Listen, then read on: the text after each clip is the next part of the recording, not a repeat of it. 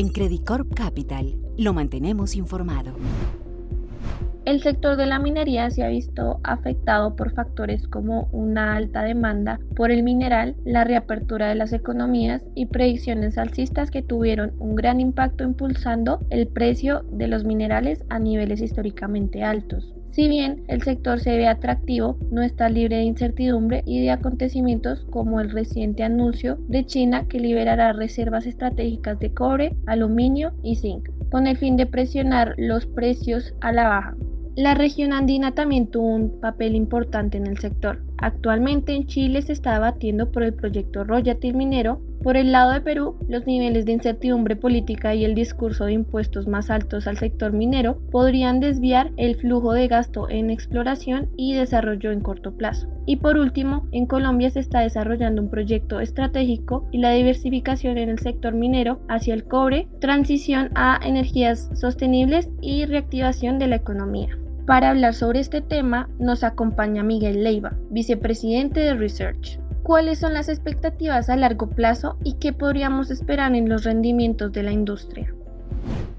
En lo que va del año, los metales industriales han tenido un rendimiento muy favorable gracias al aumento de la actividad económica mundial generada por políticas monetarias expansivas y un mejor control global de la pandemia, así como por las preocupaciones en torno a la escasez de los metales más demandados, debido a que varias operaciones mineras aún no logran regresar a los niveles de producción prepandemia. Dentro de los metales industriales destacamos el cobre y el estaño, los cuales han tenido un avance de 21% y 63% respectivamente en lo que va del año. En estos metales se presentó un factor adicional en el precio que estuvo relacionado a la mayor demanda esperada para el largo plazo, producto de la creciente transición hacia fuentes de energía renovables, en el caso del cobre, y el uso en dispositivos electrónicos, en el caso del estaño.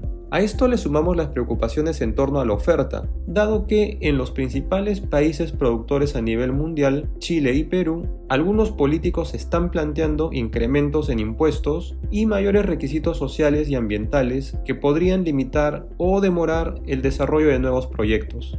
No obstante, en las últimas semanas el precio del cobre ha registrado una caída, ante la posibilidad de que la mayor inflación que viene reportándose en Estados Unidos motive un incremento antes de lo esperado en las tasas de interés en dicho país, con el consecuente menor apetito de los inversionistas por commodities. Adicionalmente, nuevas variantes del coronavirus podrían retrasar la recuperación total de las economías, con una consecuente menor demanda de metales. En cuanto a los metales preciosos, el oro y la plata han registrado caídas de 4% y 1% en el año, respectivamente, mostrando algunas bajas y subidas abruptas en periodos relativamente cortos de tiempo, en particular en el caso de la plata. Consideramos que existe un sesgo a la baja en dichos commodities, principalmente debido al riesgo de sorpresas negativas por el lado de la política monetaria de algunos países relevantes como Estados Unidos. Dicho lo anterior, los precios actuales, tanto de metales industriales como preciosos, siguen en niveles relativamente altos, lo que permitirá a las compañías mineras seguir reportando buenos resultados financieros en el año.